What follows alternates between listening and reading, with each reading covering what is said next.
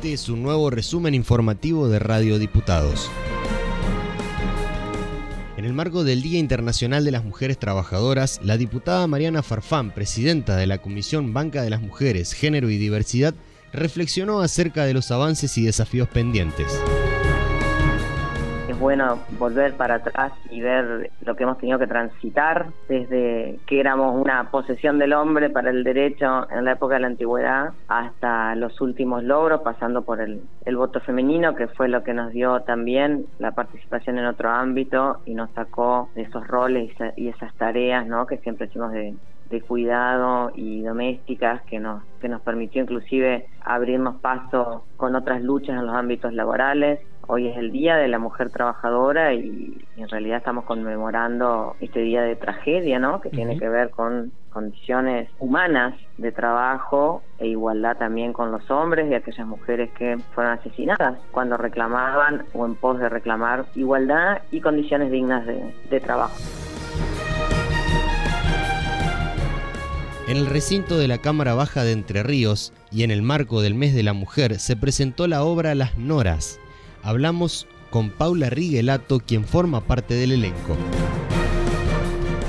Las Noras es una obra de teatro en la que hay cuatro mujeres en escena que podrían ser todas las mujeres o cualquier mujer. Bueno, esa es una particularidad del teatro, muchas veces podemos vernos espejadas ahí. Nuestra obra eh, o esta apuesta en particular empieza con la escena final del libro Casa de Muñecas, un texto que es muy muy muy viejo, pero que en su escena final recrea cuando una mujer se va de su casa y que es una historia que se repite a lo largo de los años. A partir de ahí, las diferentes escenas van mostrando lugares que las mujeres asumimos como nuestro rol en la comunidad, en la sociedad, en la familia, en el trabajo, en la casa. La Comisión de Legislación General de la Cámara de Diputados trató el proyecto de ley que propone crear puntos de encuentro familiar para procesos de vinculación y revinculación de niños, niñas y adolescentes. El autor de la iniciativa, Juan Pablo Coso, habló sobre la importancia de que se avance con la puesta en marcha de estos espacios el punto de encuentro familiar es un espacio un espacio pensado en el ámbito de lo que son distintos procesos de procesos de familia en los cuales se busca tener un espacio para que aquellos niños niñas y adolescentes que por alguna circunstancia hayan perdido el contacto o necesiten restablecer el vínculo con algún familiar pasado ello por algún por algún tipo de, proceso tengan la posibilidad de, llegar a, estos lugares y a través de la de la intervención de equipos interdisciplinarios puedan restablecer esos vínculos que, por alguna razón se han perdido, que necesitan fortalecerse, o en el caso, por ejemplo, de, lo que son los, procesos de adopción, eh, además de con los que ya cuenta el Estado, también eh, son vínculos que se tienen que forjar desde cero, también se pueda contar con, con este espacio.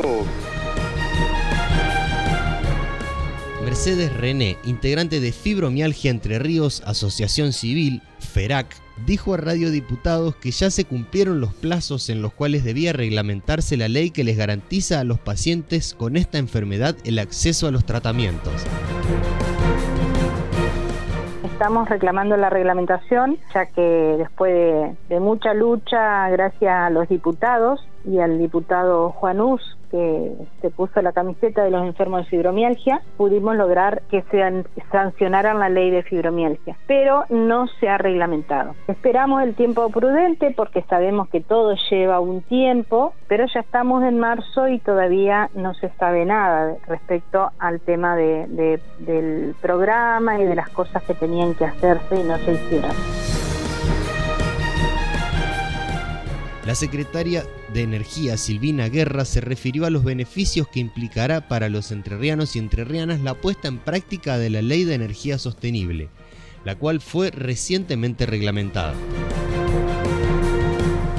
Entre Ríos tenía una deuda en materia legislativa con la parte de energías renovables. Entonces, con esta ley nos estamos poniendo un poco a tono con los estándares a nivel nacional e internacional, te diría, con todo lo que son energías renovables. Existe una ley eh, a nivel nacional a la cual eh, Entre Ríos no estaba adherida, una ley que tiene un montón de beneficios para quienes produzcan energías renovables. Una de las partes principales de esta ley es adherirse enteramente a la ley nacional, lo que trae muchísimos beneficios para las industrias, por ejemplo, para los que empiezan a producir energía renovable. Y además de la adhesión a la ley nacional, un montón de cuestiones propias que se incorporaron acá para la provincia de Entre Ríos.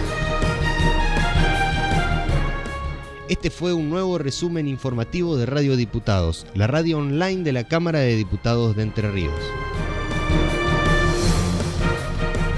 Escuchanos en medios.hcdr.gov.ar en la aplicación de la Cámara o buscar nuestros contenidos en Spotify.